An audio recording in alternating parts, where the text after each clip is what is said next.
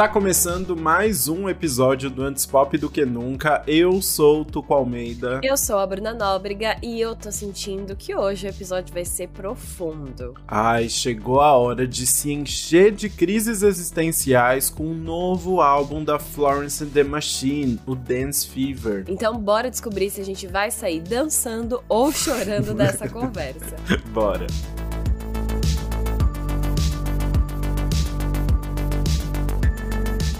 Florence and the Machine é uma banda britânica liderada pela vocalista Florence Welch, que já ganhou um grande sucesso comercial depois do lançamento do primeiro álbum, o Lungs, em 2009. Treze anos depois, eles já lançaram outros três álbuns que transitam principalmente entre o indie rock e o pop. O último álbum da banda foi o High as Hope de 2018, que ganhou uma turnê que durou até setembro de 2019. E aí, com o fim dos shows, a Florence pretendia fazer um hiato para pensar sobre a própria vida e fugir da agenda corrida de shows. Mas não rolou nada disso. Numa entrevista para o DJ Zen Low da Apple Music, a Florence contou que logo após o término da agenda, ela foi invadida pelas ideias de um novo álbum que se tornaria o Dance Fever. O nome, que pode ser traduzido como febre da dança, tem uma influência histórica. A praga da dança, que foi uma epidemia na cidade de Estrasburgo, que fica hoje no nordeste da França, em que as pessoas não conseguiam parar de dançar.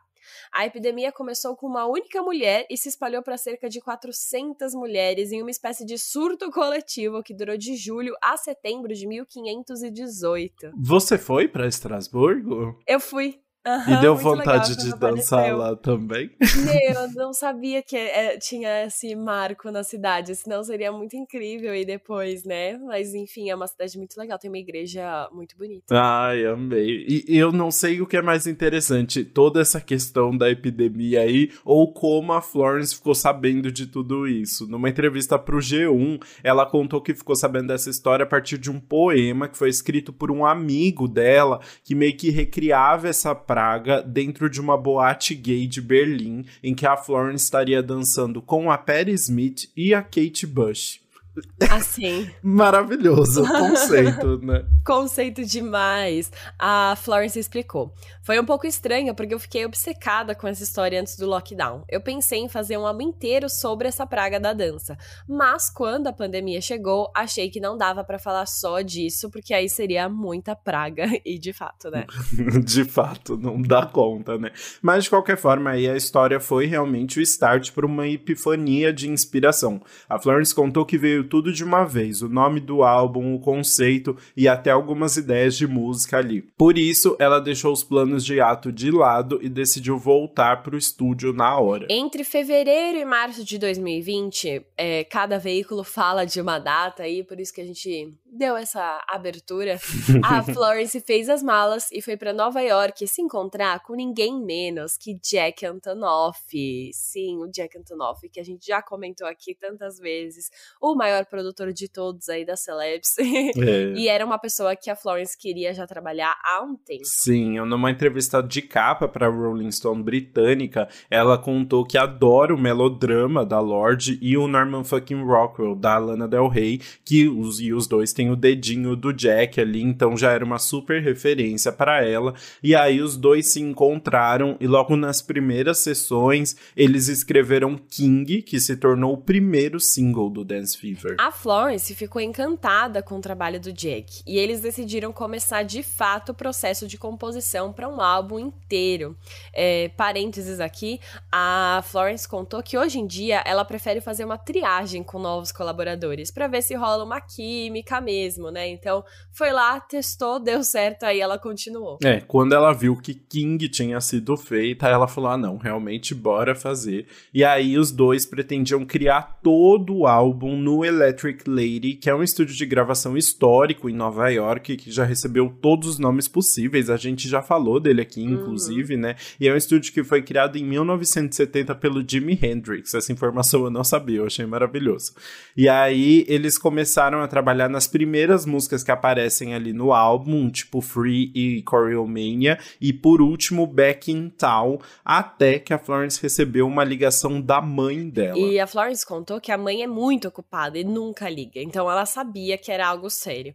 E no caso era um pedido para Florence voltar para casa devido ao aumento dos casos de COVID-19 que estava começando a aparecer pelo mundo. Ela falou que realmente assim a mãe dela é uma mulher muito ocupada que tem que marcar horário com o assistente para falar. Então quando a mãe liga bom. direto, é por, porque é séria assim. É importante. E aí, obviamente, ela respeitou o pedido e combinou com o Jack que eles se encontrariam em um mês em Nova York de novo. Tipo, ah, vamos deixar esses casos diminuírem e a gente volta daqui a um mês kkk, ah, né? Tá. O resto da história todo mundo já sabe. A gente entrou nessa pandemia que não acaba nunca e que se acabou também se tornando uma grande influência para o que se tornou Dance Fever depois. Pois é, todo o gás que a Florence estava sentindo sumiu quando a quarentena começou em Londres. Ela contou que ficou seis meses sem compor nada e começou a repensar várias escolhas pessoais, como o fato de ter dedicado toda a vida à carreira musical que agora estava completamente completamente parada. Em uma entrevista para Vogue, ela contou: Posso ser muito dramática na melhor das hipóteses, mas imaginar um mundo sem música ao vivo, eu realmente não sei se eu poderia viver nesse mundo. Mas aí, depois desses seis meses, ela viu uma luz de criatividade e escreveu a faixa Heaven is Here sozinha. Meu, viu uma baita luz de criatividade, né? Daqui a pouco a gente vai nisso. ela foi profunda ali, ela... foi na alma, né?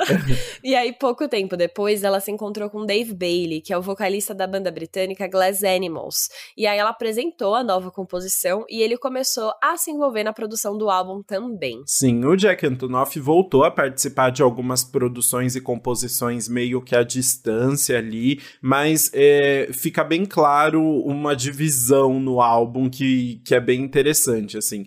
O Jack Antonoff é o principal colaborador das primeiras faixas. Depois ele aparece creditado junto com o Dave Bailey em algumas ali, numas duas ou três. E aí depois o Dave se torna o principal colaborador. Então teve uma, uma passada da, da tocha olímpica ali. Né? e essa dança das cadeiras é perceptível no tom das músicas também. O álbum começa com temas mais introspectivos sobre relacionamentos, criatividade e o lugar da Florence no mundo.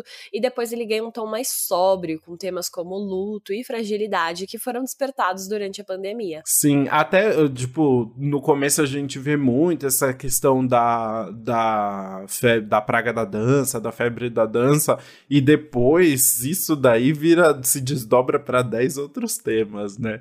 Mas além do Jack e do Dave, o álbum tem apenas dois outros nomes creditados. Florence respeitou a quarentena. Arrasou. E, curiosamente, são dois Thomas. Thomas, eu achei maravilhoso. O primeiro é o Thomas Hull, mais conhecido como Kid Harpoon, que trabalha com a banda desde o segundo álbum, o Ceremonials, e o outro é o Thomas Bartlett, mais conhecido como Doveman, que participou do Highest Hope, o último álbum deles. Inclusive, o Doveman tem uma lista bem inusitada de trabalhos.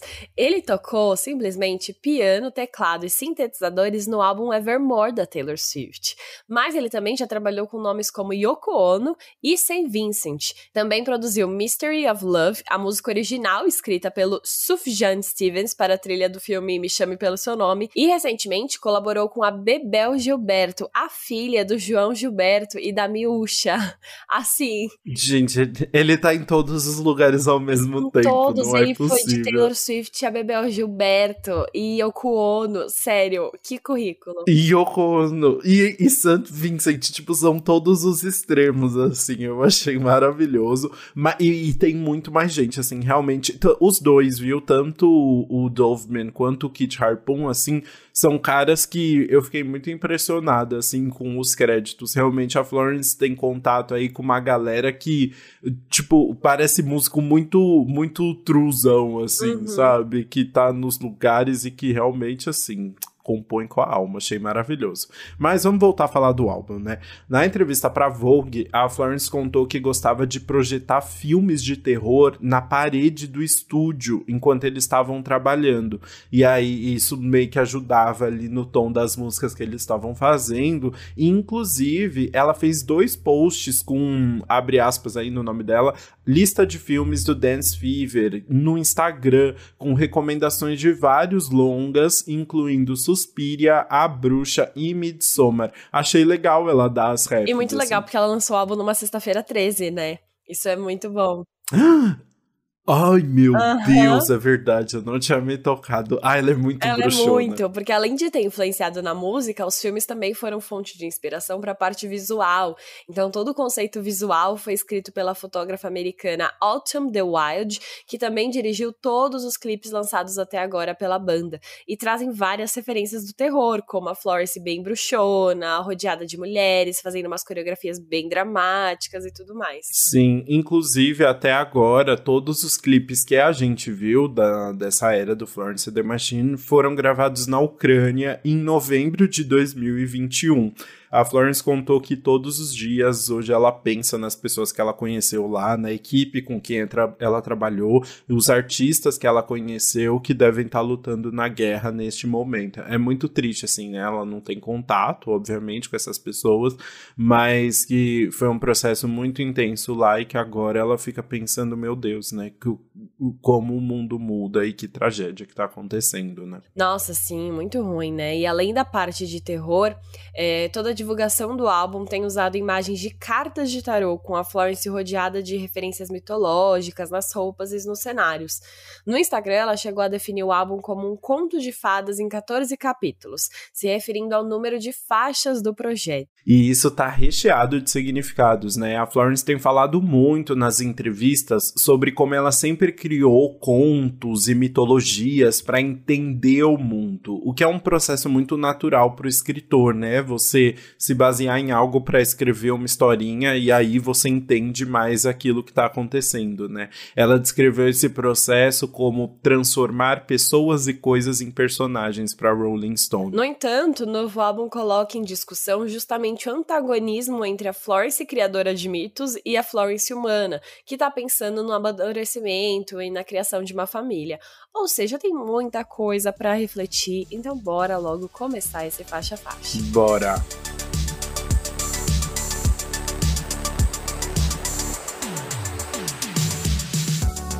Bora começar então falando de King, a música que Florence escreveu com Jack Antonoff aí logo nos primeiros encontros deles e que se tornou o primeiro single do álbum lançado em fevereiro desse ano.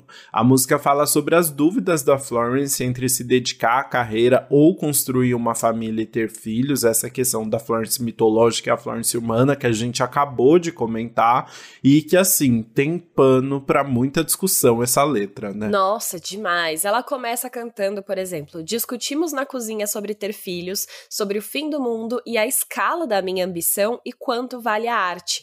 A coisa em que você é melhor é a coisa que mais dói. E pro Zane Lowe, que a gente comentou, ela contou que realmente teve essa discussão com o um parceiro em uma cozinha e foi aí que tudo começou. Afinal, se ela tivesse pensando em ter filhos, ela teria que parar com as turnês por um tempo, que poderia prejudicar o que ela conquistou até aqui. Que eu acho que são discussões que surgem muito na vida das mulheres, né? O tanto que tem que abdicar da carreira quando pensa em ter filhos, né? Exato. Até e isso foi muito interessante porque ela começou a pensar justamente nisso, assim, como os homens da música música que ela admira, tipo Leonard Cohen, o Nick Cave, o Iggy Pop, eles nunca teriam que pensar sobre isso, uhum. porque não, não, né, isso é uma questão feminina, assim, do corpo da mulher, e aí como ela tinha que tá, por que que ela tinha que estar tá naquela posição de de estar tá naquela cozinha, tendo aquela conversa sobre algo que ela não estava pronta, assim, que ela não se sentia pronta e tal, quando um homem nunca teria, e aí ela ficou pensando pensando muito assim nesses homens da música e como eles são chamados de o rei, né? O rei do rock, o rei do pop, o rei do não sei o que lá. E aí ela começou a pensar, por que que eu não posso ser rei então? Nossa, eu achei maravilhosa, né? Inclusive, nessa vibe ela canta a música em um tom mais grave, né? Tentando imitar o Cohen e o Iggy Pop. E aí ela fala: "Não sou mãe, não sou noiva, sou rei" que tem esse tom de empoderamento, mas também de dúvida, né, sobre o, papa o papel dela. Se eu não sou mãe, eu não sou noiva, o que, que eu sou ali? E ela canta com uma voz nessa parte ela vai pra voz fina, né? Ela, canta, ela tira um pouco o tom grave da música ela sobe aí o tom. Exato, para mostrar, assim, essa dualidade, né? Nas entrevistas ela tá falando muito, vinham sempre essas perguntas para ela, tipo, ela ia se apresentar em algum lugar e falavam, ai, como é ser uma mulher sendo headliner de um festival? E que ela não sabia responder porque ela nunca ficou pensando em, tipo, sendo uma mulher na arte. Ela era só uma pessoa ali e parecia que o gênero não era algo relevante ali naquele espaço. Mas passou a ser, né? Passou a ser uma discussão, assim. Ela realmente tinha que refletir sobre tudo isso. Então, é realmente um lugar de muita dúvida. Na, na, até na primeira vez, eu acho que até quando a gente comentou sobre esse single aqui no, no podcast, uhum eu achei muito, tipo, uma música de afirmação, assim, eu sou rei, ponto, acabou, não, não quero pensar mais em nada. Mas ouvindo mais, você percebe que é uma música que realmente tá mostrando uma dúvida, assim, tipo, o que, que é meu espaço? Eu, tô me de... eu me dediquei a vida toda, meu maior relacionamento é a música, foi o que eu fiz a vida toda, e agora eu tenho que abrir mão de tudo isso se eu quero viver outra coisa, assim, é muito interessante toda essa discussão. E, e eu, é, realmente eu acho que essa dúvida chega no ápice, na ponte da música, né? uhum. né? Que é, o, a ponte inteira são gritos dela, né? e é um grito de libertação, né? De tipo, se livrando dessas amarras e dessas dúvidas e, de, dessa cobrança também mas ao mesmo tempo é um, tem, é um grito de frustração, né? Por saber que o tempo tá passando, ela tem que fazer escolhas, ela não se sente pronta, mas tem que ser agora. E aí é muito intenso, assim, ela consegue transmitir tudo isso, né? Sim, e tem outras partes da letra que ela continua desabafando, né? Então tem um. É, tudo ali culmina para chegar nessa ponte. Então, por exemplo, tem um trecho que ela fala: Eu preciso da minha coroa dourada de tristeza, minha espada sangrenta para balançar, meus corredores vazios para ecoar com grande automitologia. Então, ela meio que vai construindo esse castelo e essas armaduras delas com as próprias desgraças, né? A coroa dourada de tristeza, a espada sangrenta. E, enfim, e aí ela vai colocando essa desgra essas desgraças, né? Ela pensa que precisa das desgraças para ser artista. Então ela fala: Mas você precisa do seu coração podre, sua dor deslumbrante como anéis de diamante. Você precisa ir à guerra para encontrar material para cantar. Então também, de novo, traz essa dualidade de: é, putz, tem um monte de coisa ruim, mas na verdade ela precisa disso. Então, é, esses dois sentimentos ali de ter que viver a dor para alcançar o objetivo dela. É, ela discute isso no álbum todo, quase, né? Essa questão de a, a música foi sempre o que resgatou ela desses lugares difíceis, desses lugares de autodestruição, mas também foi sempre o que motivou essas, essas situações foram sempre o que motivou a música, foi sempre da onde ela tirou inspiração, né? Então o grande medo é se eu parar para ser essa mãe, para ter essa família e tal, talvez eu perca tudo isso que eu construí até agora. Então é uma cobrança de todos os lados, né? Eu tenho que me dedicar para ser mãe, abdicar de tudo e tal. Ou se eu não vou ser mãe, eu tenho que ser a melhor, eu tenho que ser rei, né? Eu tenho que ser a número um, assim é muita cobrança, é muita pressão e ela tá desesperada ali. Não é à toa que ela fica gritando por 30 segundos. Nossa, sim. E é interessante porque aí a gente pode ir para nossa segunda faixa, que é Free, em que você sente essa ansiedade dela é, com tudo isso acontecendo, né? Porque é uma música que já chega acelerando o ritmo, deixando a música bem eufórica, que mostra como esses pensamentos passam rápido na cabeça dela e deixam ela com essa ansiedade o tempo todo. Exato. Free foi o quarto single do álbum, lançado em abril, e curiosamente foi a última música que ela e o Jack escreveram antes do lockdown começar uma música chamada Free, uhum. livre, ser a última antes de ficar um tempão de quarentena, é assim, pra se pensar, né? Nossa, total, né? E é uma música também que analisa muito o interior dela, né? Ela fala, ela começa já falando. Às vezes eu me pergunto se devo ser medicada, se eu me sentiria melhor apenas levemente sedada. o sentimento vem tão rápido e eu não posso controlá-lo. Estou pegando fogo, mas estou tentando não mostrar. É, enfim, é justamente essas dúvidas delas. O que é preciso para ser livre ali, né? Tipo, como ela tá, o que seria ser livre para ela? É, exato. E ao mesmo tempo tratando de fato, eu acho que a Florence, ela tem, eu não sei bem se é ansiedade, mas ela tem questões psicológicas aí, inclusive é, o, a quarentena foi um período difícil porque ela tem muitas situações, ela luta contra a anorexia, ela tá há muitos anos sobras, mas ela abusou muito, principalmente de álcool, assim, ela tem um vício e, e aí hoje eu acho que ela luta, a maior luta é com a ansiedade aí, que ela até no clipe mostra bem isso, né, que ela tem o ator ali que interpreta a ansiedade dela. É, e aí ela tá tentando buscar essa esse momento de liberdade que ela encontra em uma única situação, que é quando ela tá dançando, né? Ela canta, mas eu ouço a música, sinto a batida e por um momento, quando estou dançando, estou livre. É legal porque ao mesmo tempo que a música é esse momento de libertação, faz todo sentido dentro da faixa, é, também dá um significado maior pro álbum, né? Pro Dance Fever, pro, pra essa febre da dança pra ela. Né? Exato. Então, mesmo passando por tudo que ela tá sentindo, é na dança que ela encontra esse momento de liberdade, de estar livre, né? Uhum. É muito legal como a música faz esses altos e baixos, porque fala muito, enfim, a dança parece algo simples para resumir esse, algo que ela tá livre, mas a música fala muito sobre essa parte de saúde mental. E ela fala de um jeito até engraçado, ela faz piada com a situação, uhum. né? E, e ela faz piadas em outros momentos, assim. Eu acho que talvez seja até um mecanismo ali de autodefesa fazer piada com as vulnerabilidades dela, mas em um determinado momento ela fala ela cita, né? Você é muito sensível, eles disseram. Eu disse, ok, mas vamos discutir isso no hospital. ela fala que ela é muito dramática, assim, o tempo todo, e que as pessoas têm que lidar com isso. Eu achei maravilhoso. Ah, mas, nossa. Eu... Se, ela não fosse se ela não fosse dramática, seria estranho, né? Uma, é, uma exato, artista, exato. né? É a função exato. dela ser dramática. Mas eu acho muito legal você ter feito esse comentário sobre a, a piada, o humor ser essa válvula de escape em alguns momentos, porque ela fala disso justamente na entrevista com Zane Lowe. Ela fala que ela faz terapia e toda vez que ela fala alguma coisa muito absurda, muito dramática, ela dá risada na terapia. E a terapeuta dela fala, tipo, não tem graça isso que você falou, assim, tipo, não tem uma piada aí. Ou ela fica tentando fazer a terapeuta rir o tempo todo em coisas seríssimas. Então ela fala, tipo, ai meu Deus, tô péssima. e é muito bom, assim.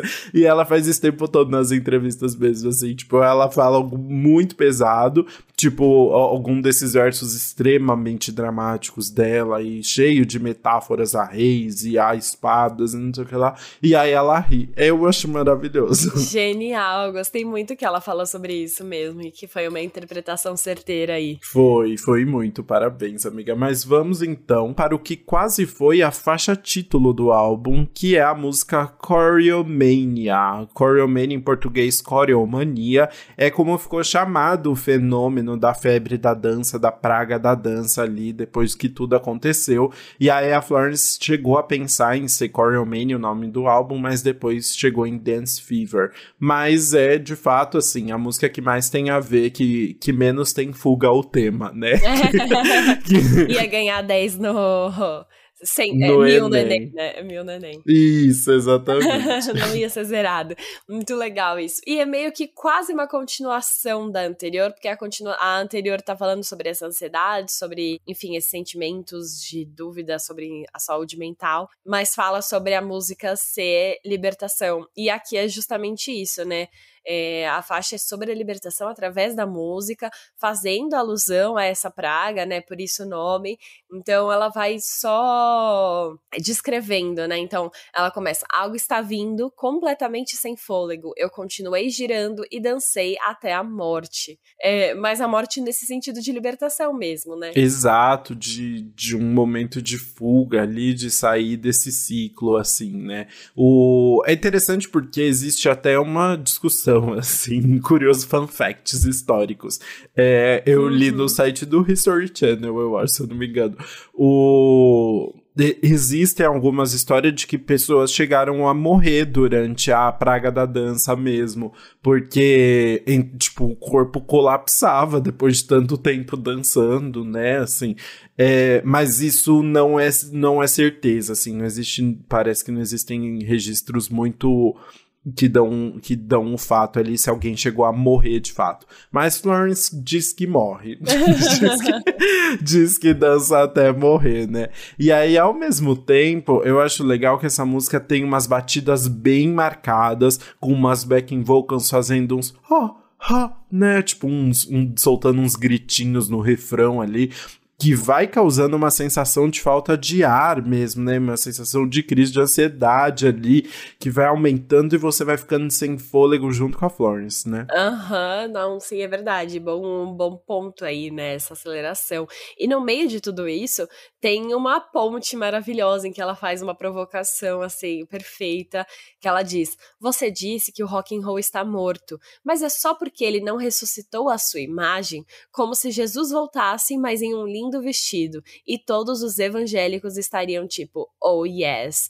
Ela faz o, o rock dela, né? Ah, ela faz, sem dúvida. Maravilhoso aí, né? Porque é legal como essa música consegue, tipo, do nada ter discussões de gênero no meio de uma, de uma música que é muito mais introspectiva, assim, né? Ela transita bem entre tudo isso. Pois é. E aí, então, vamos para a nossa quarta faixa, que é Back in Town, uma música que dá uma mudadinha bem leve, assim, porque ela começa com um som etéreo, e aí sintetizadores e um coro, assim, que lembra até o canto de uma igreja.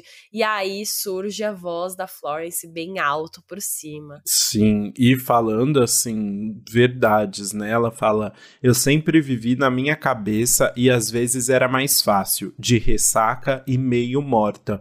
Falando muito sobre essa forma como ela viveu até agora, de é, sempre tá num lugar de pulsão de morte, de autodestruição, né? Com, com vícios e lutando contra a anorexia, assim, e ao mesmo tempo vivendo intensamente, tendo essas epifanias criativas. Mas aí essa música fala justamente da relação dela com o processo criativo, né? Ela fala do processo criativo como se ele fosse quase uma amante dela, que ela tá reencontrando depois de voltar para a cidade depois de uma turnê, alguma coisa assim, e como é uma relação muito conflituosa, né? Pois é, a letra, por exemplo, estou de volta à cidade, por que não damos uma volta e nunca mais dormimos?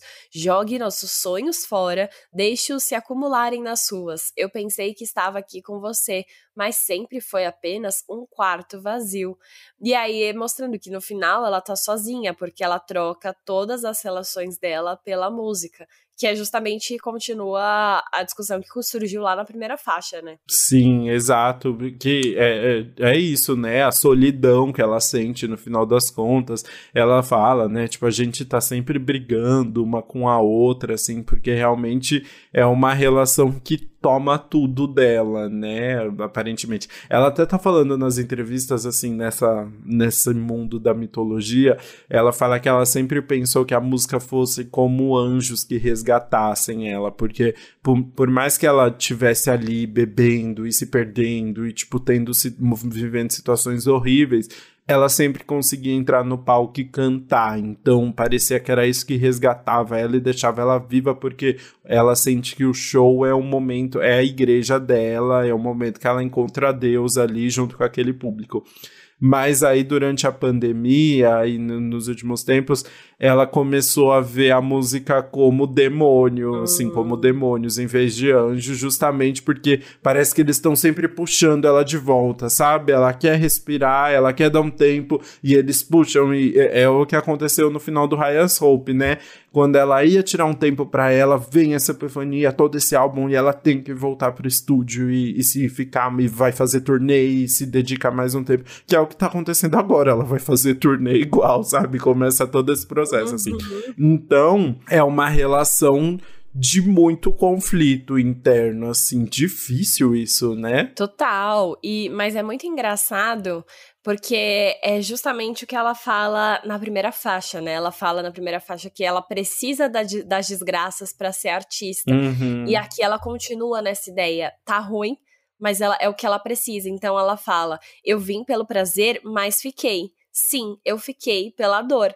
Então, o que mantém ela compondo, o que mantém essa criatividade e o processo criativo evoluindo são esses sofrimentos e as dificuldades que vêm com todo o processo. Essa é uma das, das frases que ela repetiu na, na entrevista para Apple Music e deu risada logo em seguida. Quando ela termina o Fiquei pela dor, ela ah como se não fosse uma frase extremamente pesada, assim. Por que, que ela tá ali naquela relação de dor, de dificuldade? Ai, menina, fiquei mal, quero dar um abraço na Florence. Vamos dar um abraço na Florence, muito bom. bom, e aí a gente pode pular para a nossa próxima música, que é Girls Against God. Porque aí a gente começa agora a parte mais pistola do álbum, né? Depois que a pandemia estourou, entramos nessa parte de transição de Jack Antonoff pro Dave Bailey. E é uma música, até dá pra perceber já essa transição, né? Entre uma música um pouco mais folk, com uma batida dos anos 70, e a gente fica, hum, o que será que vem aí? Exato. E ela já começa diretona nas letras também, assim, ela realmente é muito interessante, porque não é uma música muito introspectiva sobre pandemia, de repensar, de, de refletir é só raiva mesmo. Ela fala: Que coisa para se admitir. Quando alguém me olha com amor verdadeiro, não gosto muito. Meio que me faz sentir como se estivesse sendo esmagada. Então ela já assim, esse período foi para ela repensar também essas relações extremamente duras que ela tem e vazias que ela escolhe, que é um tema que vai ser explorado em outras músicas também. Sério, eu amei. Me faz sentir como se estivesse sendo esmagada. Muito bom. E, enfim, essa música já começa a falar sobre pandemia, né? Então ela relembra também a monotonia e a tristeza do lockdown e decide ameaçar Deus por ter causado tudo isso, né?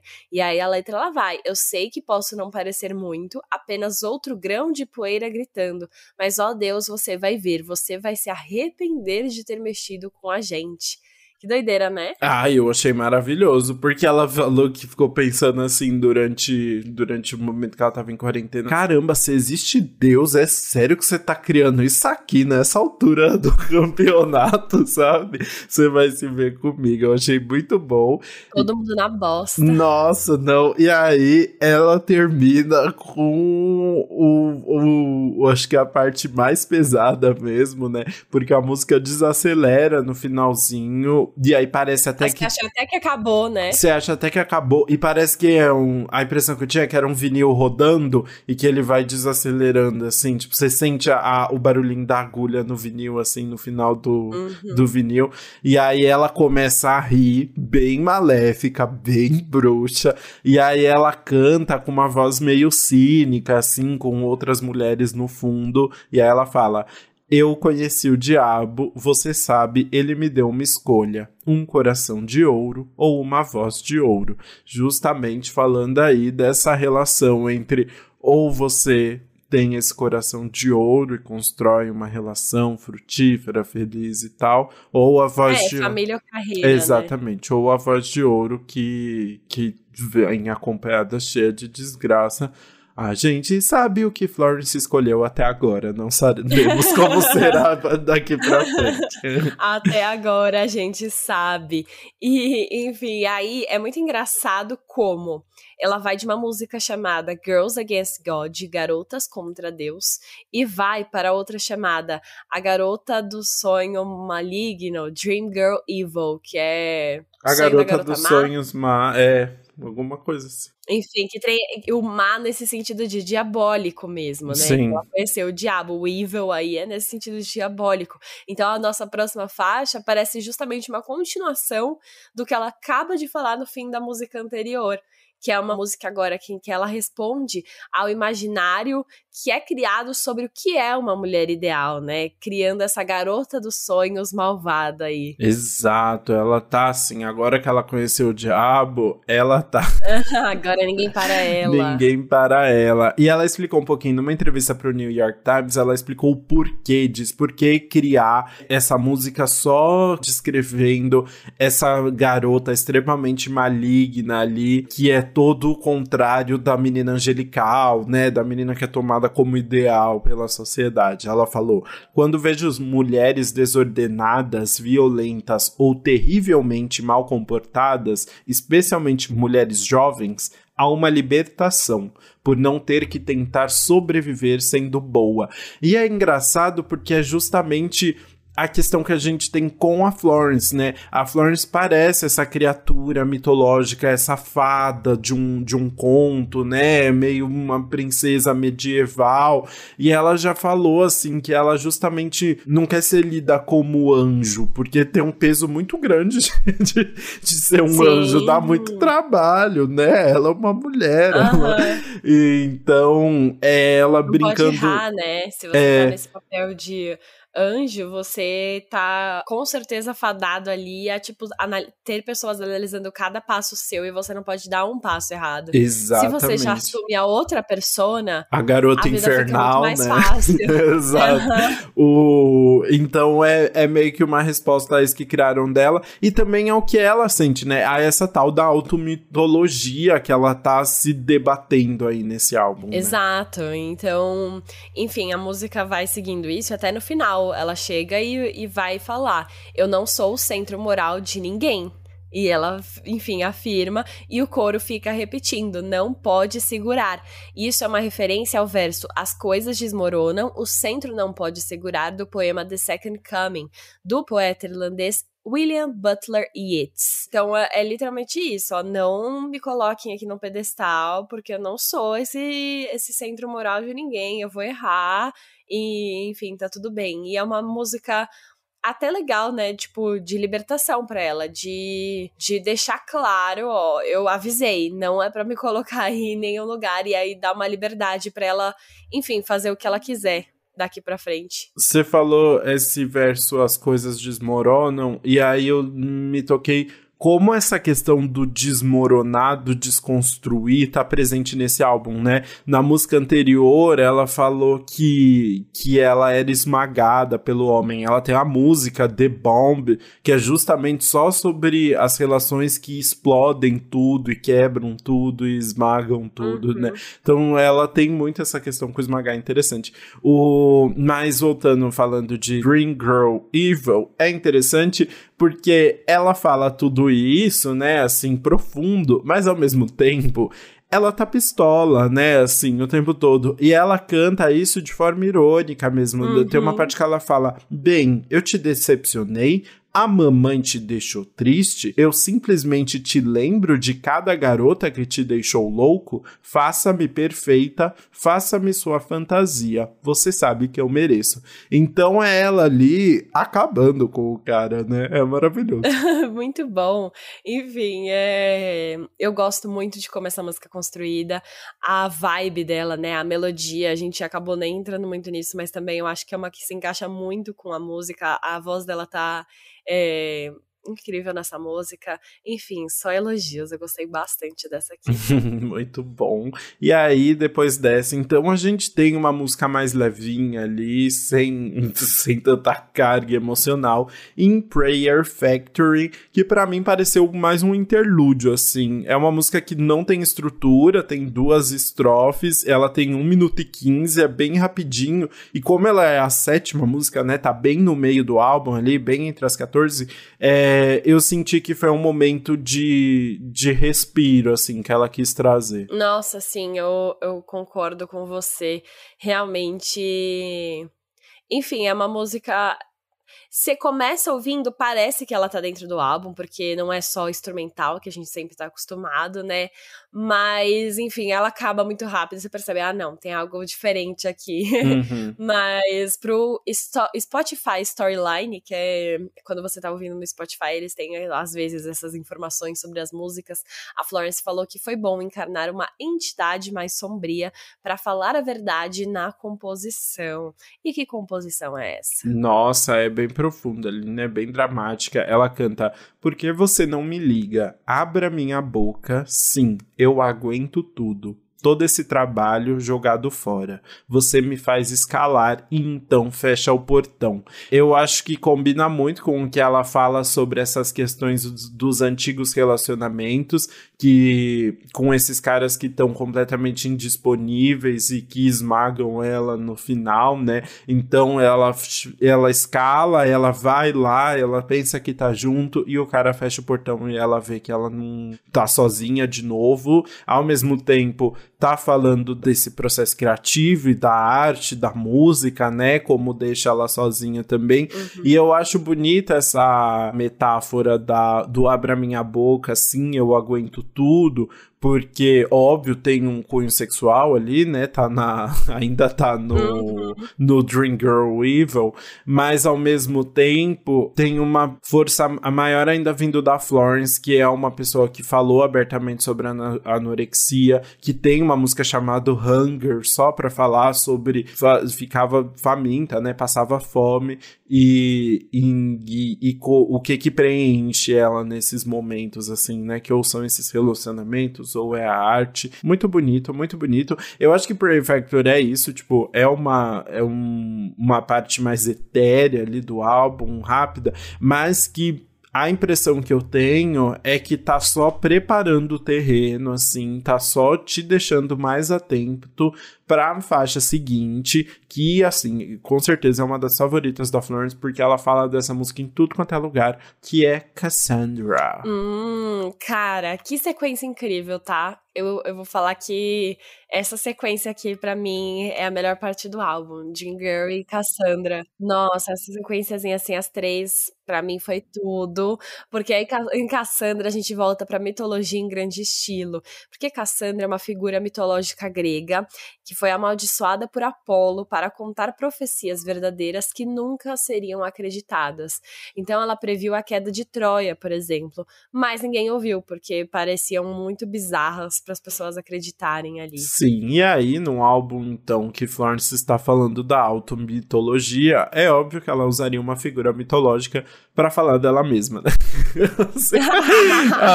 a, a vida Mas é, é assim, claro. Né? Pro Spotify ali no Storyline, é, ela contou: o arco do álbum é tipo um Tenha cuidado com o que você deseja para o conto de fadas. Eu desejei que o monstro da performance me deixasse sozinha, e ele foi.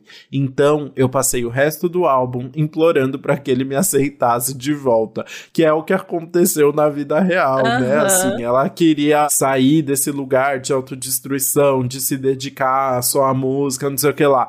Aí, pandemia começou, ela teve um bloqueio criativo de seis meses e ficou todos os dias perguntando: será que eu vou voltar a escrever algum dia, né?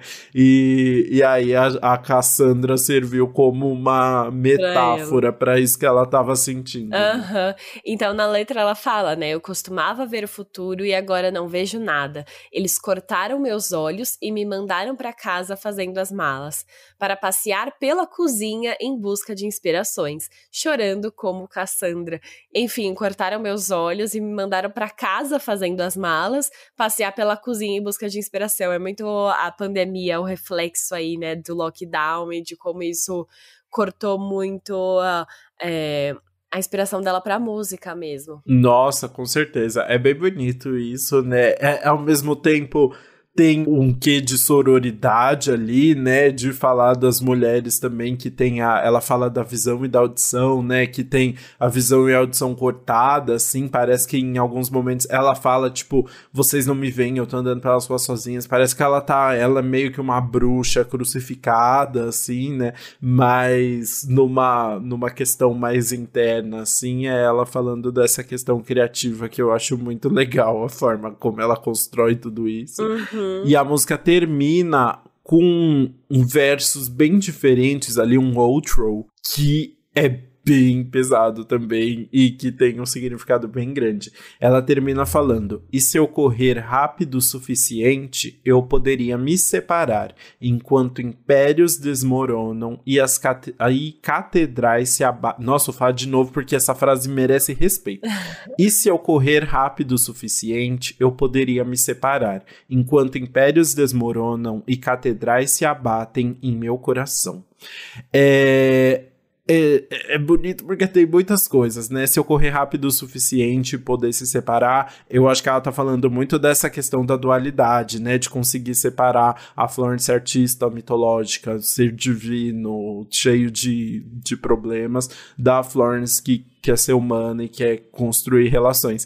É, mas dá, é bonito porque essa parte do enquanto impérios desmoronam e catedrais se abatem em meu coração ressoa muito com a situação da, da pandemia, né? Os impérios desmoronando, porque justamente e ela falou isso para Apple Music que esses impérios desmoronando para ela é tudo que ela construiu, esse castelo de da arte que ela construiu, essa luta que ela sempre teve para ser a melhor artista, para se apresentar, simplesmente desmoronou. Ela pensou, ela realmente pensou assim: e se isso acabar, assim, e se a gente não tiver mais música ao vivo, eu não sei uhum. fazer mais nada, ela falou. eu sou inútil. Então, realmente, ela viu um império desmoronando, assim, e a igreja, a, o palco que era esse lugar sagrado, era esse lugar que ela se reencontrava e recebia energia e trocava energia com o público, estava completamente fechada. Então tem um, um, significado muito bonito. Mas aí vem o plot twist a Florence tinha postado essa última parte da frase em 2015, Cara. na época de divulgação do álbum How Big, How Blue, How Beautiful. Mind blown. Então, ela é realmente a Cassandra, vem do futuro, sabe? E ela falou que isso acontece várias vezes, assim. Bom, ela ter escrito Free antes da. da ou, Free e Back in Town, né? Duas, duas músicas que se relacionam muito com a pandemia e terem sido músicas que escreveram antes. Ela ter criado todo o conceito de um álbum sobre uma praga, sobre uma. que, que deixou todo mundo mal. É. Antes de uma pandemia é muito louco, assim. Ela é a Cassandra. ela é a Cassandra. E é engraçado como vai o álbum vai fazendo uma trajetória aqui, né? Tipo, ela chegou a assumir essa persona diabólica, aí vem pra Cassandra, que ela assume aí a vibe mais mitológica, e aí a gente volta pra Nana Faixa, que é o Heaven is Here, agora ela está falando paraíso, então tem muitas referências enfim, religiosas dos mais diversos tipos aqui também. E, e Heaven is Here é aquela faixa clássica que a gente comentou que tirou a Florence do bloqueio criativo no meio da pandemia, né? E que é uma faixa que você fala, meu Deus, ela não estava escrevendo nada e escreveu essa música. é, em profundidade, né? É uma música muito forte, assim, uma música sombria, né? E foi a Florence falou que estava realmente buscando isso. Ela, ela chegou a falar: eu queria fazer algo monstruoso. E esse clamor de alegria, fúria e tristeza foi a primeira coisa que saiu. É uma música que parece um parte de um ritual, assim, né? Tem muitos pés batendo, assim, num, tipo, numa madeira, assim, você ouve essas batidas de pé, umas palmas, né? E é um, uma. tá expurgando algo ali, né? Enquanto, uhum. enquanto ela, ela sai desse lugar, assim, e reencontra esse Deus, reencontra esse céu. É e aí é engraçado porque eu pensei muito nesse lado religioso, assim, e de culto mesmo. Mas a Florence falou que ela escreveu essa música no meio da pandemia, quando os estúdios de dança estavam todos fechados, e foi a primeira vez que ela se inspirou então na dança contemporânea, que é sempre o que ela aparece ali fazendo as coreografias, desde o How Big, How Blue, How Beautiful.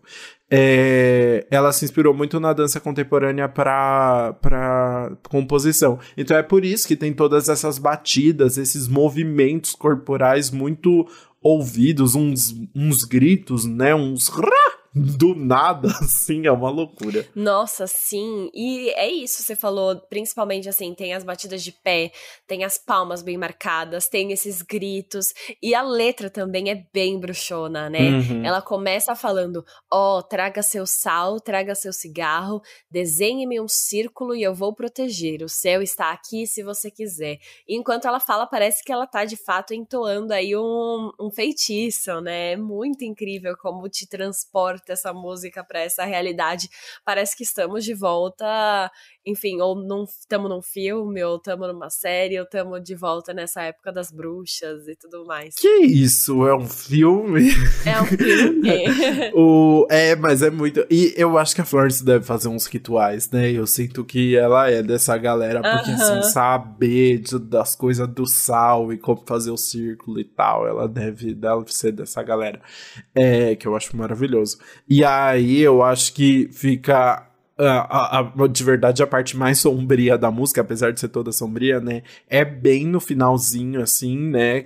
Que me deixou no chão. Ela fala mesmo, né? Ela para de cantar, ela fala assim, até num tom meio ASMR, ela fala bem pertinho do, do nosso ouvido. E cada música que escrevi se tornou uma corda de escape amarrada no meu pescoço para me puxar para o céu. Mano. Ah, eu não vou nem comentar essa frase. Não, sério, ela tem frases muito incríveis, né? Frases que as pessoas vão uhum. tirar daí e vão escrever de legenda no Instagram. a Clarice Lispector da nossa geração. Mas você sabe, eh, se já eu, eu não tinha reparado nisso. É um é uma tradição, né? Ela sempre deixa uma música de impacto pro final da música, assim, e dá um tom bem diferente para ela. Sempre dá uma, tem uma forma de destacar ali, né? Uhum. Bem coisa de gente dramática, né? Bem coisa de gente dramática. Não, mas é incrível. Ela é o conceito do começo ao fim, né? Até porque a gente vai, a gente continua nesta vibe mitologia na nossa próxima música que é Daffodil, Daffodil. Daffodil. Exato. Que eu demorei muito para entender o que era. Eu não tinha ideia. Eu vi ela dando entrevista sobre o Daffodil, eu não tinha ideia, até que eu joguei no Google finalmente. E o Daffodil é uma flor, é um narciso, aquela flor toda bonitinha, que ao mesmo tempo, né, tem uma. Estamos falando de uma flor, e a flor realmente tem um, um, significado muito grande na, na música, mas que também, óbvio, que acaba fazendo uma alusão ao Narciso da mitologia, né? Uhum. Mas, nesse caso, a Florence contou pro New York Times que o pai dela disse uma vez para ela que a flor favorita dele era o Narciso, e que a partir dali ela ficou muito interessada no Daffodil, e aí ela foi pesquisar descobriu que essa flor era usada pelos antigos romanos como remédio para dormir ou talvez veneno. Ela não tinha muita certeza. eu, eu achei maravilhoso. Pode ser uma coisa boa, tipo, ah, um remedinho para dormir que você não consegue dormir, um, sonho, né? Uma melatonina ou... ou esperar que é veneno e a pessoa nunca mais vai acordar. Hum, talvez. Exato. e é engraçado que o refrão é só ela falando daffodil, daffodil. Foi muito... Gente, eu, quando eu tava ouvindo essa música, eu fiquei tipo, putz, eu vou ter que falar pro Lucas que eu não sei o que é daffodil. E ele vai ter que me ensinar se é alguma sigla, alguma metáfora. Ah, e aí eu nunca mais esqueço. E aí você vem trazendo tudo, né? Mas enfim, o refrão é ela falando isso. E a música é cheia de elementos industriais, né? Uma bateria bem repetitiva aí no fundo. Ela é, enfim, é uma música bem intensa para você decorar o que, que é isso negócio. Meu, bota repetitiva nisso, né? E a Florence concorda com a gente, tá tudo bem. ela mesmo contou, porque o refrão da música é só ela repetindo Daffodil, Daffodil, Daffodil várias e várias vezes. E aí ela ela falou que chegou, tipo, com, escreveu essa música no meio da pandemia e realmente pensou, meu, será que eu tô enlouquecendo? Não, será que pode fazer isso? Assim, é possível fazer um, um refrão que é só Daffodil? E aí ela chegou pro, acho que pro Dave Bailey, mostrou e viu que tava tudo bem, que ela não tava louca, assim, mas até ela ficou preocupada. Nossa, muito bom, eu gostei, que bom que ela entende. Mas a música tem bastante disso, mas também tem uma letra aí, né? Tem. É, ela fala, por exemplo, eu não pude evitar, sim, eu deixei entrar o otimismo impotente da primavera, que é, é basicamente isso, né? Ela tava naquela situação de lockdown, totalmente sem inspirações, totalmente se sentindo presa, e aí ela vê a a primavera, que é simbolizada aí pelo narciso, pela flor, né, chegando, e ela não consegue evitar esse otimismo que traz, né, as flores e ver um pouco de cor no meio de tudo isso. É, e é, é bom porque é, é, é irônica, assim, é uma música engraçada, né, não... não é, ela não, não quer ser... É com é leveza, é, mas ao é. mesmo tempo ela não deixa de, de ter o drama dela, né? Ela canta: Eu bebi todo o sangue que pude, me fiz mítica, tentei ser real, vi o futuro diante de um narciso. Então ela realmente, assim, se esgotou na pandemia, ela fez, tentou ser a, a mitologia, tentou ser a Florence Real, ficou em dúvida entre tudo isso, mas foi no momento que ela viu as flores nascendo ali na primavera, que ela viu o narciso nascendo, que ela viu um futuro e, e, e até até, né, viu a arte de novo porque escreveu sobre isso. Né? É, exatamente. Mas, apesar, enfim, de ver esse otimismo pela frente, ver o futuro, ela não nega as cicatrizes que a pandemia e o lockdown deixaram, né? Então ela fala: uma geração encharcada de tristeza, estamos secando e pendurados pela pele dos nossos dentes. Eu nunca pensei que chegaria tão longe. Esta piada, um pouco bêbada, às vezes eu vejo tanta beleza, eu não acho que consigo lidar. Então, assim, é muito altos e baixos, né? Geração encharcada de tristeza, secando e pendurados pela pele dos nossos dentes. Não, essa aí foi a mais. Gente, não entendi nada. Aí eu perdi tudo. Não, não, não peguei essa ref. eu me perdi todo aí, menina. Mas vamos se encontrar novamente aqui na nossa décima primeira faixa, que é My Love, que foi o terceiro single lançado em maio. E, na verdade, teve uma. É, foi uma música que foi bem mudada pra entrar dentro desse álbum, né? Foi. Essa essa foi uma música que a gente comentou aqui quando foi lançada, né? E eu lembro que na, naquele momento eu falei, nossa, eu acho que é uma música que deu mais o tom que vai vir pro álbum, assim. Foi em partes, porque tava meio místico, assim, é. né? Um álbum que se chamaria Dance Fever, e ao mesmo tempo a gente sabe que as músicas da Florence normalmente são mais tensas, assim, são músicas mais introspectivas. São mais são, exatamente. E aí, My Love, eu acho que veio para juntar tudo, porque um dos pontos aí da Florence, especialmente depois da pandemia, ela falou que queria escrever músicas mais dançantes, assim, músicas que as pessoas realmente fossem aproveitar, fossem ouvir, fossem dançar. E aí, só que, mesmo assim, ela escreveu Dance Fever, que originalmente foi escrita e gravada como uma música acústica, que a Florence descreveu como um pequeno poema triste. Mas aí ela deu a música pro David Bailey e aí ele deu uma mudada completa, né? Virou uma música extremamente dançante, super animada mesmo, que a Florence falou que pegou a demo da música e ficou dançando na cozinha, assim, e aí ela sentiu que realmente a música tinha que ter essa força. E, mas é engraçado, porque... Eu só acho engraçado. É. Não, mas eu vou, vou explicar. Porque, beleza, Dance Fever, ela tá falando muito sobre esse dançante e tal. Só que essa é a única música bem dançante do álbum. Então, apesar de estar tá toda na vibe, ela parece destoar para mim, sabe? Uhum, uhum.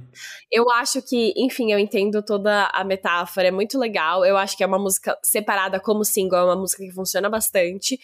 Mas dentro do álbum, às vezes ela faria mais sentido nessa vibe de faixa acústica que a Florence pensou originalmente de, em termos sonoros, né? Só pra encaixar com um álbum assim. Sim, é, na a produção eu também acho que distou, assim, porque é isso, é uma música de balada mesmo, né? Mas na letra, aí conversa completamente, né? Uhum. Porque a música fala justamente, mais uma vez, sobre o bloqueio criativo da Florence durante a pandemia, e isso fica bem claro, assim, ela canta, eu sempre fui capaz de escrever uma forma de escapar, a música sempre fez sentido para mim. Agora, eu acho que quando olho para baixo, cada página está vazia. Não há nada para descrever. É, é, é esse bloqueio dela, né? De fato. E, mas enfim, a música continua, né? Ela fala: "Então me diga onde colocar meu amor". E é engraçado porque ela é literalmente isso, né? Onde colocar o amor, que é essa paixão dela, essa vontade dela de compor. Se ela não consegue compor, que onde que ela vai colocar esse amor, né? Uhum. E faz uma similaridade muito boa com outra música que é Hunger, que ela fala: "Eu pensei que o amor estava no palco". E aí, agora que não tem palco, onde ela vai colocar o amor? Então, enfim, faz um paralelo bem legal aí com uma faixa antiga e que aí a música tem tudo a ver em relação ao tema da letra, né? Sim. E o clipe dessa música tá lindo também, super conceito, com todo mundo travadão, é bem divertido. Mas aí chega de felicidade, chega de dançar, porque a gente entra na parte final do álbum, começando por Restraint, um interlúdio que funciona quase como uma continuação de My Love ali, que ela canta: "E eu aprendi a contenção, já estou quieta o suficiente para você" tipo, muito de saco cheio desse, desse bloqueio criativo ali, né? Falando, tá bom, já eu já aprendi a me segurar um pouco mais, eu não tô a Florence que vai sair doidona se, se acabando por aí, sabe? Posso voltar a escrever, posso ter um pouquinho desse amor de volta, né? Uhum. E esse é literalmente é um, é um interlúdio mesmo, né? Não é igual a faixa 7 que a gente fica um pouco em dúvida aqui. Uhum, não, é aqui isso. Aqui é claramente um interlúdio. E a voz dela, inclusive, vem com um tom bem baixo, é, fazendo mais uma homenagem novamente ao Iggy Pop, né? O, trazendo o tom grave aí pra, enfim, fazer essa referência ao rei, a homens. É, porque ela canta meio assim, né? É meio filme de terror, assim, é interessante. E eu acho que esse interlude, ele tem um papel muito importante, porque quando ela fala isso, de eu já estou quieto o suficiente para você, ela pode estar falando tanto pro bloqueio criativo e para essa relação com a música que ela tá falando de My Love, ou estar falando para uma pessoa que ela se relacionou e que e que também fez muito mal para ela, que também teve esse papel de de deixar ela mais quieta e sem voz, como ela vai falar na faixa seguinte, que é The Bomb. The Bomb. A Florence contou que essa música tinha relação com o que ela falava nos álbuns anteriores, porque nesse caso ela tá refletindo sobre um relacionamento em que a pessoa não tá verdadeiramente disponível, mas continua se interessando mesmo assim. E na entrevista pra Apple Music, ela tava falando sobre essa música e ela realmente assim jogou a bomba. Ela deixou todo mundo de queixo aberto. Foi o momento que ela, mais um momento em que ela deu risada e que realmente é muito marcante, porque ela tava falando sobre essa questão, né, essa música aí, esses caras que estão completamente indisponíveis, que são fechados, que não se abrem para ela, que deixa ela ali é, nesse limbo, se sentindo sozinha, não tão ali quando ela precisa. E aí ela refletiu na, na Apple Music. Porque a pessoa que cria mais espaço e não lhe dá nada é a pessoa mais atraente. E realmente é porque, se você é um compositor, eles te dão o maior espaço para fantasia e você pode escrever o que quiser, porque eles não existem de verdade. Então, assim, é Florence tirando 10 na terapia, mostrando, entendendo por que, que ela busca a relação com esses homens, né? Assim, porque ela tá comprometida com outra coisa, que é a composição. E pra composição, esses homens são ótimos. Eu achei muito bom. E, enfim, ela falou isso pro Apple Music e a letra também reflete a mesma coisa, né? Ela fala: Eu não te amo, eu simplesmente amo a bomba. Edifícios caindo é a única coisa que me excita. Eu explodi minha vida por você. E corpos batem no chão por você. E me quebram, me agitam, me destroem. E entre cada verso, neste caso, parece que tem um corpo caindo mesmo. Ela coloca esse som de desabando. Tem uma batida, é uma bateria assim, fazendo pá, eu, na primeira vez que eu ouvi, passou meio batido. Eu fui ouvir ontem com um pouco mais de sono, estava mais sonolento, e eu tomava um susto uhum. cada vez que batia, assim, porque é muito de surpresa e realmente corta a voz dela, assim. E aí eu tomava um susto, era muito bom. Eu realmente senti esses corpos, assim. Realmente, ou, eu recomendo ouvir Flores com um pouquinho de sono, só um pouquinho. só um pouquinho, não o suficiente para dormir, mas o, o, o suficiente para você entrar neste estado de Hum, estou ouvindo coisas a mais aqui. Exatamente, é muito bom. E aí, nesse processo, então, Florence retomou os relacionamentos passados. Agora chegou a hora de ela fazer outro TBT na música final, a música que fecha o álbum, que é Morning Elvis. Obviamente, falando de Elvis Presley, e a, o Elvis Presley tem um, um fator bem importante ali na, na vida da Florence, que é ela é muito fã do Nick Cave. E o Nick Cave é muito fã do Elvis. Então ela virou meio que fã do Elvis por tabela, assim. Não é que ela é fã direta do Elvis, Achei mas aconteceu. e aí ela tava assistindo a um documentário sobre o Elvis e lembrou de uma situação que aconteceu lá na época dos Ceremonials, na época do segundo álbum deles, que foi muito marcante para ela e decidiu compor essa música agora. Então, assim, ela terminou o álbum cheio de TBT mesmo. Né? e, enfim, essa história foi: a banda tinha feito um show em Nova Orleans e ia pegar um avião para Memphis, onde eles receberiam uma visita super exclusiva em Graceland, que é a casa do Elvis. Mas a Florence decidiu ir para uma festa e ela ficou tão bêbada que ela perdeu a visita. E aí a, a, faixa inteira agora é falando isso. Ela literalmente fala: Eu nunca cheguei a ver o Elvis. Eu apenas suava em um quarto de hotel. Mas acho que o rei teria entendido, porque eu nunca cheguei a Graceland. A música continua. As toalhas de banho estavam frias contra minha cabeça. Eu pressionei minha testa no chão e rezei por um alçapão. Eu estive aqui muitas vezes antes. Muito bom, né? Ela, interessante ela lembrar uma situação muito específica, né? Ela contando, eu recomendo muito agora. É, ela, ela falou bastante dessa música no, na entrevista pro Zane Lowe, no podcast que ele tem. Tá disponível no. A entrevista inteira tá disponível no YouTube. Só jogar Zane Lowe, Z-A-N-E.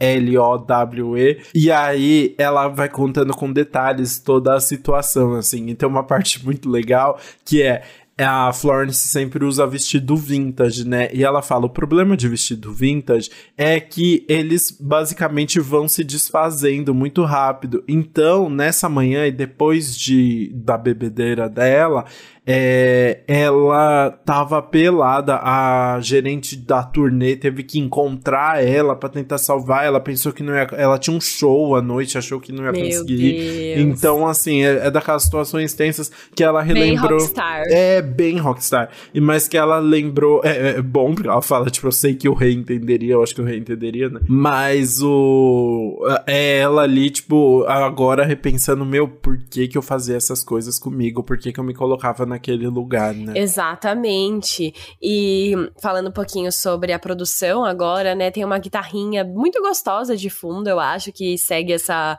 essa música para dar também uma pequena ambientação de Elvis, né?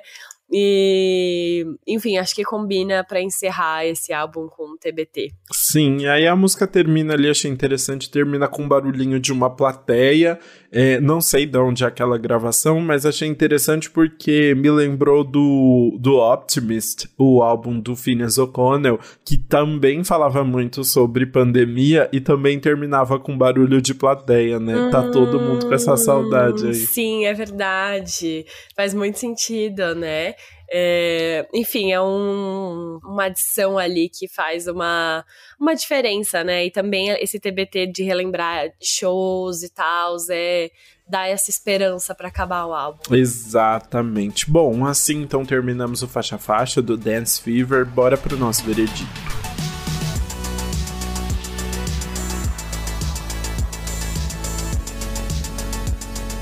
Eu vou começar com você hoje, tá? Perguntando Ih! que música você vai pular deste álbum. É, eu fiquei bem em dúvida dessa vez. Tem algumas músicas que eu acho mais deslocadas, assim, mas a oh. música que eu realmente acho que vou acabar pulando um pouco mais ao ouvir o álbum como um todo é The Bomb. Eu acho que é uma música muito bonita, uma composição muito bonita, mas que não faz muito sentido dentro do álbum, assim. Eu não sei porque que ela quis retomar essa questão dos relacionamentos, que é uma questão dos álbuns passados, assim. Eu até entendo, ela tá nesse processo de se entender melhor e acaba voltando, assim. Mas não achei que é uma música que tem nada de muito diferente do que ela já falava, assim. acho que não tem nenhum grande entendimento novo, assim. E apesar de ser uma música que eu acho que tem uma produção bonitinha, nada me chamou muita atenção. Então é uma música que eu vou pular dessa vez. Justíssimo.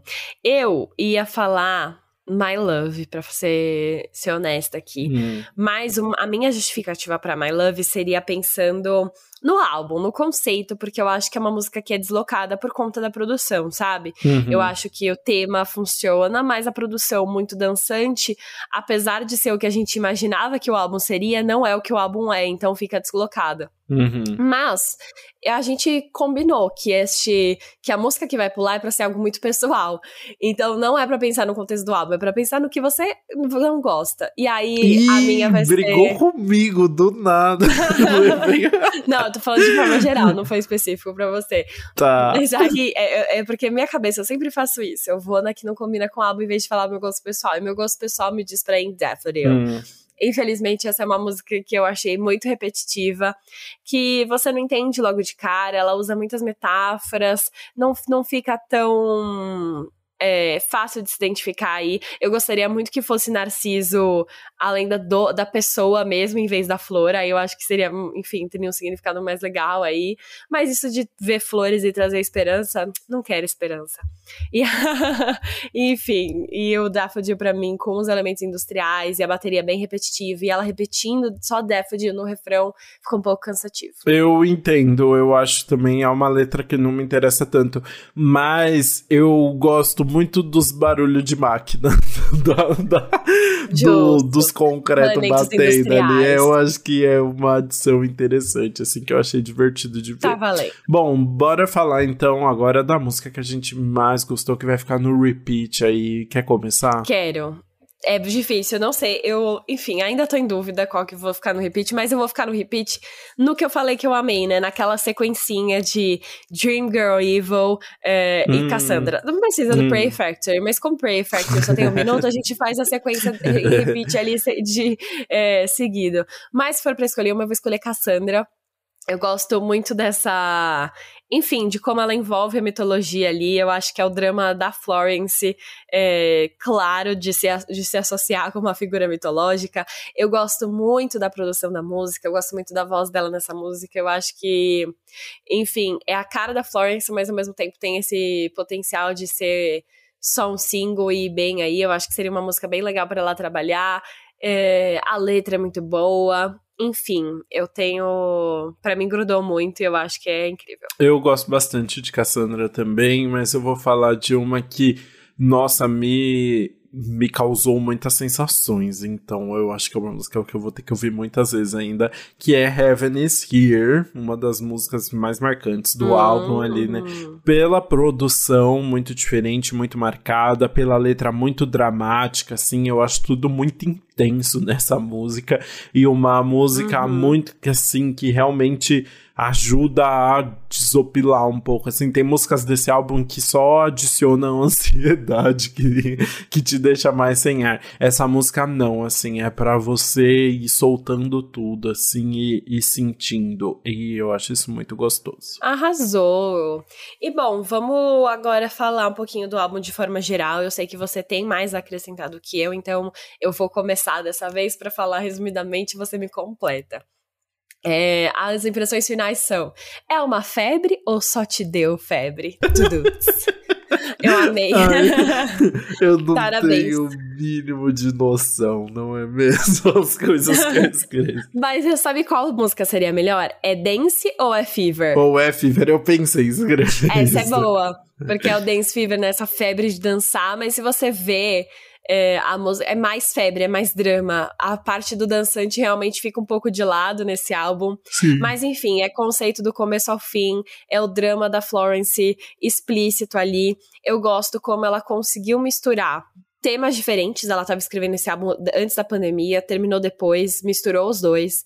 É, conseguiu misturar produtores diferentes. Começou com Jack, terminou com Dave e juntou ali. E ao mesmo tempo ela contou uma historinha bem clara, né, nesse álbum. Ela passa por, enfim, todos esses temas é, de dúvidas sobre o papel dela, sobre a dança ser a liberdade, sobre é, a pandemia, as liberdades criativas, o trabalho, a vida pessoal. Eu gosto que o tema tá redondinho. É, e o fato como ela, enfim, ela canta com essa grandiosidade, com esse drama, que são muito característicos dela e se encaixam muito bem para falar sobre esses temas também. Eu gosto como ela mistura as letras com as melodias, com o visual. É, eu achei muito incrível a experiência de parar para ouvir esse álbum. E é muito legal quando um artista é, realmente se dedica para criar um negócio muito redondinho, sabe? Que você vê que a pessoa trabalhou ali de fato, do começo ao fim, para trazer. É, um trabalho fechado, em, é, em vez de só jogar um monte de single. Eu, eu gosto muito quando você percebe nesse, esse cuidado da pessoa com o álbum, sabe? Claro que tem algumas faixas que a gente vê que são deslocadas, mas mesmo a gente achando deslocadas, a gente entende por que, que elas foram colocadas ali, sabe? Por exemplo, mesmo o My Love. Tem que ter um pouquinho de dança nesse álbum que se chama Dance Fever. Então, enfim, para mim, é fever, é uma febre, de todos os modos possíveis. Muito bom. É, e eu acho que o mais importante, assim, né? Tem muita coerência, acho isso muito importante. E são músicas muito boas, né? Que funcionam individualmente também, assim. São músicas que chamam muita atenção e que contam histórias muito fechadas, assim, né? Isso é muito legal. É, eu concordo com você. Eu acho que realmente, assim, é muito marcante essa questão da... Da, do pré e do pós-pandemia, e é muito legal a Florence repensar essa questão do processo criativo e desse ser mitológico que ela representa, até porque ela tá. O, o álbum todo é ela discutindo sobre se deixar levar, se deixar destruir para em busca do processo criativo, né? Sacrificar relações para se manter ao lado da arte dela e para ser a melhor artista que ela pode ser e por que, que tem que ser assim e tal. Mas é interessante porque ela começa a fazer um álbum baseado na história de uma, de uma praga de uma dança ali. Ela começa escrevendo sobre relação com uma possível maternidade, como em King, fala sobre ansiedade em Free, fala sobre tudo que ela tá sentindo em Choreomania, mas a verdade é que eu acho que as músicas mais sinceras e mais profundas acontecem na segunda parte, depois justamente de passar por uma situação muito difícil que foi a pandemia. Então acho que ela volta ao, ao argumento de que ter passado por uma situação muito difícil de quarentena e de luto em, em sociedade, né? Realmente se tornou um gás gigantesco para dar um, um, novo lado para esse álbum, assim, essa segunda parte que para mim, essa segunda que na verdade é a maior parte do álbum, né? E e que tem muito mais força, assim, no final das contas. Então, muito difícil isso, porque no final das contas, eu acho que repete essa questão de essas, essas grandes tragédias é, se transformam em, em arte mais uma vez, e uma arte muito verdadeira e que eu gosto muito, assim. Então, eu, eu tendo a gostar muito mais dessas músicas que a Florence consegue parece que quando ela tá mais revoltada, ela consegue ser mais verdadeira, assim. Ela bota os demônios para fora de uma vez só e, e não precisa pensar tanto sobre. Em Free, por exemplo, é uma música que eu tenho a impressão que ela tá o tempo todo pensando sobre, o que também é legal, porque ela tá falando sobre ansiedade, então ela tá realmente o tempo todo pensando sobre. Mas é, são reflexões aí sobre uma artista que se deixa pensar e, e se mostra muito vulnerável o tempo todo, o que é muito difícil de fazer, né? Ela falou no, no podcast da Apple Music que ela toda vez é a mesma coisa. Ela escreve as músicas fingindo que ninguém vai ouvir, pensando que ninguém vai ouvir. E aí, quando finalmente o álbum tá pronto, aí vem o desespero de meu Deus, todo mundo vai ouvir e vai descobrir isso, mas aí já tá pronto para lançar e ela não pode pensar sobre. E ela tem que enganar propriamente, assim. E ela conseguiu isso mais uma vez, com certeza, no álbum que traz ainda mais camadas, assim, e que eu tô desesperado para ir no show, porque com essas músicas dançantes eu acho que vai ser uma delícia, assim. Florence, please come to Brazil. Aham arrasou. Eu gostei muito do que você disse sobre precisar de fato do sofrimento para escrever. E eu concordo. A segunda parte é muito boa. É um álbum que não traz conclusões, sabe? Você entende os dilemas dela e ela não te dá respostas. E isso é maravilhoso, né? Uhum. Mas enfim, eu acho que assim terminamos então a nossa análise do Dance Fever e podemos ir para o nosso anti-single do Que Mal Acompanhado. Tudo. Tudo. Bom, bora começar falando então sobre Kendrick Lamar, que lançou o álbum novo, Mr. Morale and the Big Steppers, o primeiro álbum dele em cinco anos. Infelizmente a gente não vai conseguir falar sobre o álbum inteiro aqui, mas acho legal comentar sobre o single que ele lançou junto com o álbum, que é The Heart Part 5, que é uma música que celebra a cultura negra norte-americana, desde a produção com um sample de I Want You, a música clássica do Marvin Gaye, maravilhosa, que fica tocando ali de fundo, bem delicinha. E aí, até no clipe, ele quis fazer várias homenagens ali. O rosto dele vai se transformando em vários homens, tipo Kanye West, Will Smith, até o Jay Simpson. É realmente assim, artista. Ai, sim, sério, muito legal.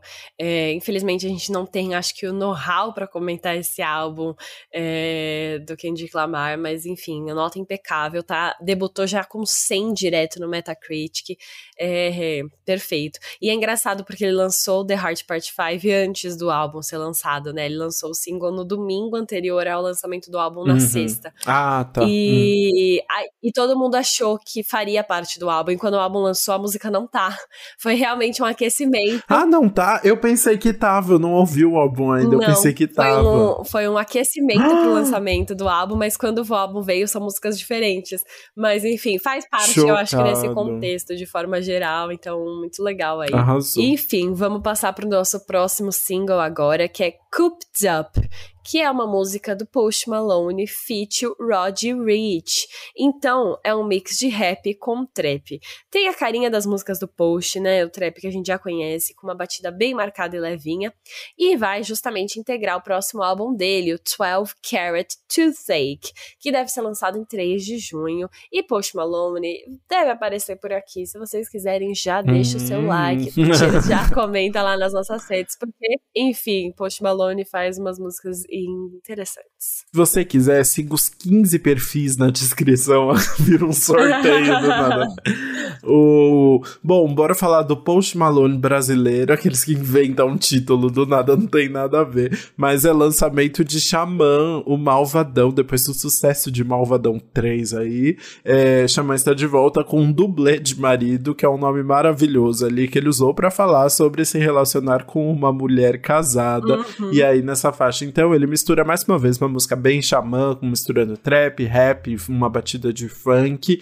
E é uma música divertida. E o clipe fica ainda mais divertido porque ele tem a participação da Gretchen. Tudo. É um clipe super bem feito ali, num, se passa meio que numa distopia futurista.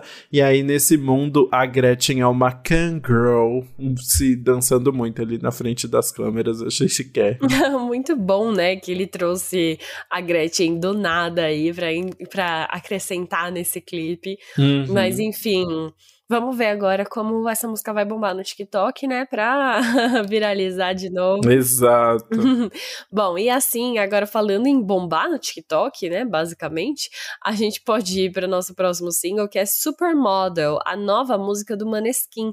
Maneskin é a banda italiana que bombou com I'm begging, begging you. Begging you. pois é, eles voltam com um single mais upbeat aí, foi escrito, composto em Los Angeles, influenciados bastante pelo funk rock. E é engraçado porque a letra é bem irônica, falando de uma pessoa que é tipo uma modelo dos anos 90, que só quer saber de cocaína e cigarros. E olha só, essa é a primeira parceria deles com quem? Max Martin. Max Martin, que a gente sempre comenta aqui tá aí participando da nova música do Maneskin. Cada vez maiores essa banda italiana aí vai chegar no mundo todo. E vem pro Brasil. E vem pro Brasil, pro Rock in Rio, né? Ai, será que a gente vai conseguir comentar? Será que vai ter um álbum de Maneskin pra gente comentar até lá? Estou curioso. Hum, será? Ia ser muito legal. E eu acho enfim, a gente chegou ao fim agora desse episódio. Antes da gente se despedir, queria comentar hum. que a gente gravou, lançou o episódio do Jack Harlow e no momento que a gente lançou o, o álbum do Jack Harlow, levou uma nota de 2,79 no Pitchfork. Gente, é verdade. eu, eu não li até agora isso. a crítica deles. É verdade, é verdade. Mas o da Florence foi bem, já saiu a nota. O da Florence deu, deu bom, deu bom. Ufa, que bom. Mas enfim, é assim então chegamos ao final desse episódio. Espero que vocês tenham gostado de acompanhar, tenham entendido melhor o álbum da Florence aí. Enfim, comente com a gente nas nossas redes sociais o que você achou. Isso aí, siga a gente então, arroba Antspop do que nunca no Instagram e no TikTok, Antspop Podcast no Twitter. Não esqueça de avaliar a gente com cinco estrelinhas aí no seu tocador e seguir a gente também no seu tocador de podcasts para receber sempre novidades e ajudar a gente na divulgação. E a gente se vê na próxima semana com um álbum que eu tô tão animado. Eu estou tão feliz. Ah, também vai ser tudo. Até terça. Até.